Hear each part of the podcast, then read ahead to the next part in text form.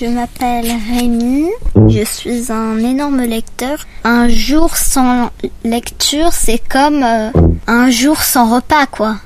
Mon livre préféré.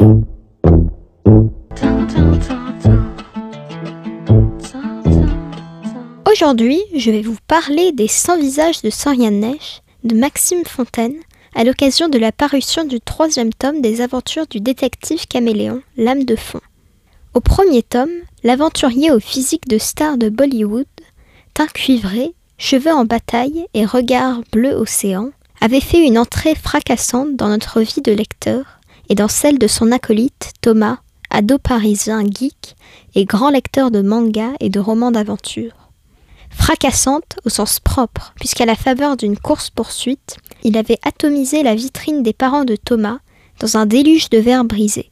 En pourchassant l'homme en imperméable pour le forcer à payer les réparations, Thomas et nous, lecteurs par la même occasion, avions découvert un personnage exubérant, Sorian Nesh, le démolisseur de magasins à la tête de l'agence sans visage, sans CENT, comme le nombre, installé à Montmartre et spécialisé dans les enquêtes délicates, événements mystérieux, énigmes insondables, lorsque toutes les autres solutions ont échoué. Sorian Nesh n'a rien d'un détective ordinaire. La main droite carbonisée, enrubannée dans un pansement de momie, une cicatrice sur la pommette gauche en souvenir de ses aventures passées, l'Indien possède une botte secrète, une mallette remplie d'artefacts de grande valeur. Chaque objet, magique et numéroté, lui permet de prendre l'apparence d'un héros du passé, souvent issu des meilleures pages de la littérature.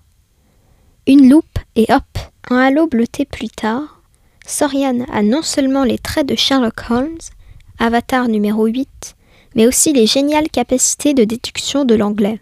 Un fleuret, et c'est maintenant Cyrano de Bergerac, numéro 3, qui prend le relais.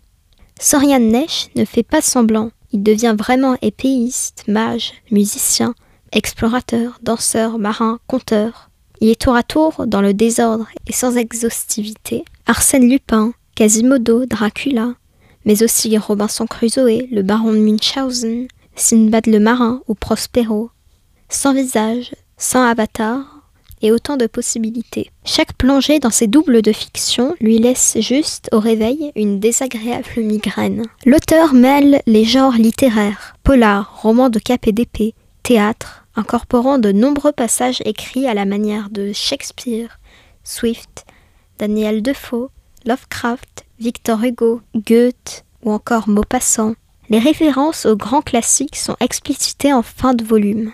Le tome 1 nous avait entraînés dans une enquête métaphysique et policière dans le Paris des bas-fonds sur la disparition d'une jeune fille avec un locataire fantôme, des spectres hargneux, une immense toile d'araignée électrique, des traumatismes enfantins et les effrayantes apparitions littéraires du Horla et du docteur Faust. Le deuxième tome nous avait aspiré dans une dangereuse affaire de succession familiale au Pays basque sur fond de culte maudit de civilisation disparue, avec nébuleuse mauve, planète vivante munie d'yeux et de multiples bouches, magie noire, incendie et homme pieuvre.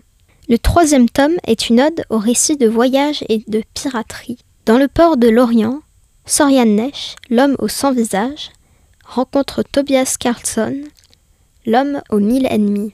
Le vieux loup de mer, qui a navigué toute sa vie dans des eaux troubles, brisant les cœurs et volant les fortunes, veut réparer ses erreurs passées. Thomas Lado est maintenant un membre à part entière de l'agence au sans visage. Il n'a pas résisté à l'attrait de son charismatique employeur, pourtant aussi buté et subtil qu'un ours des cavernes, et obscènement cupide. La présence aux côtés de l'acrobate lunatique de la jolie Alexandra, spirit spécialisé dans la recherche des âmes, défunte ou non, n'y est sûrement pas pour rien.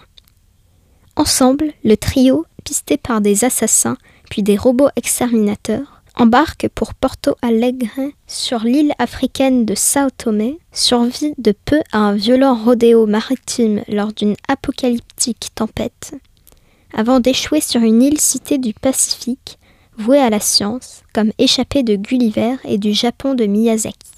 Le quatrième tome est déjà sous presse, où nous entraînera donc Sorian Neige la prochaine fois? Je vais vous lire un extrait. Il m'est désormais impossible de voir cet idiot de Robinson en peinture. et que je frime en posant un piège pour les oiseaux, et que j'assomme mon monde avec des propos colonisateurs d'une autre époque. De toute façon, ce masque est globalement inutile. Qui est Robinson en fait? À part un pauvre loser qui a passé la moitié de sa vie au milieu de nulle part? Un type lambda, sans grandeur et sans notable particularité Ah, on est loin d'un Prospero, d'un Guillaume Tell, d'un Dracula ou même d'un Arsène Lupin, tiens. De toutes les personnes que j'ai pu incarner, il ne me reste que la plus falote, la plus triviale, la plus inutile.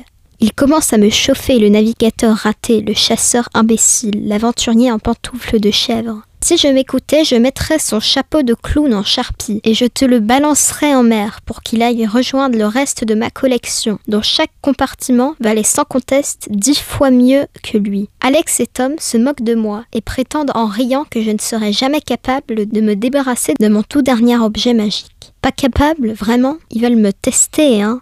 Ils veulent mettre en doute ma détermination. Oh, alors là, là, ils ne connaissent pas les deux ados. Voilà, c'est fait.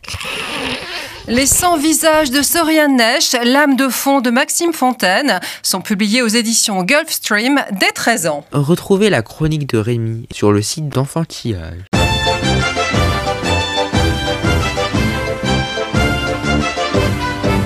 Tout nouveau, tout beau. En quelques albums presque muets, l'édition manifeste le génie de l'illustration jeunesse.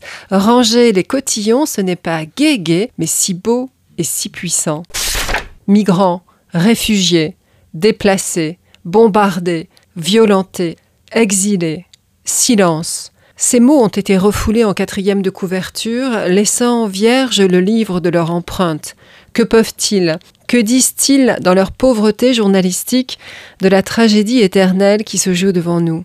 Issa Watanabe choisit de laisser au silence tout l'espace.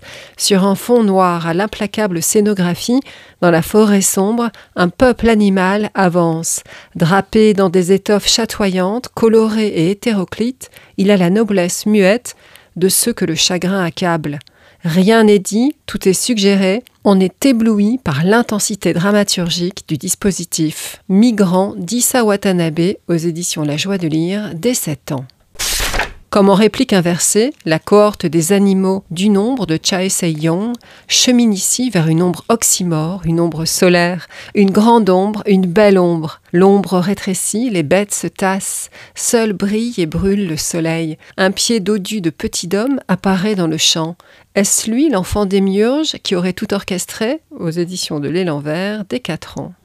Tout nouveau, tout beau cercle et rond comme le soleil. Il invite les autres formes à une partie de cache-cache. Une seule règle, ne pas s'aventurer là-bas, de l'autre côté de la cascade, où il fait un noir d'encre.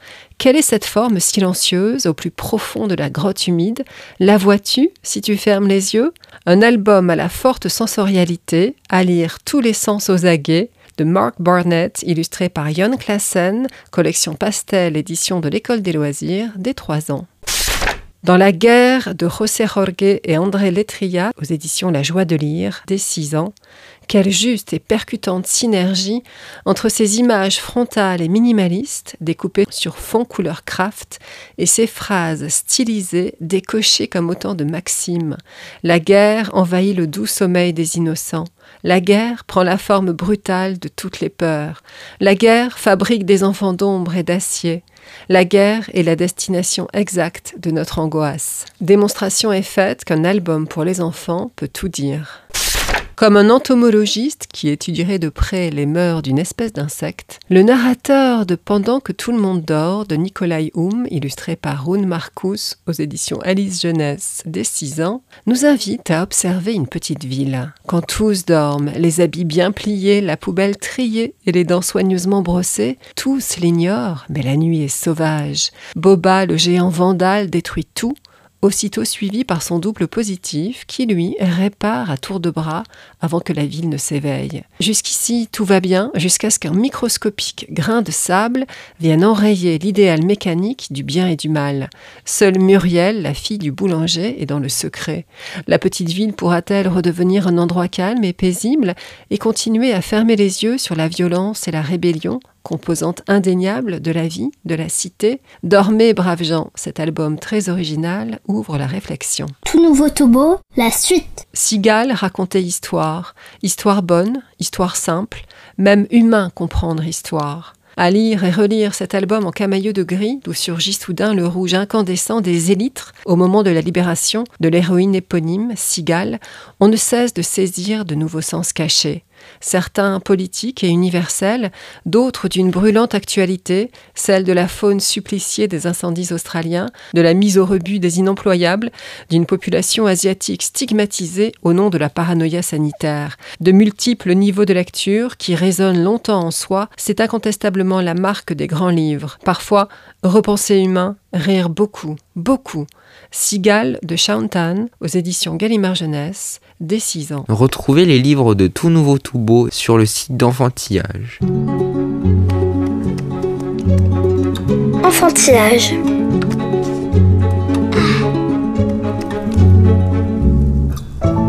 Enfantillage, le rendez-vous des livres pour enfants. Merci de nous avoir écoutés, bonne lecture et à la prochaine fois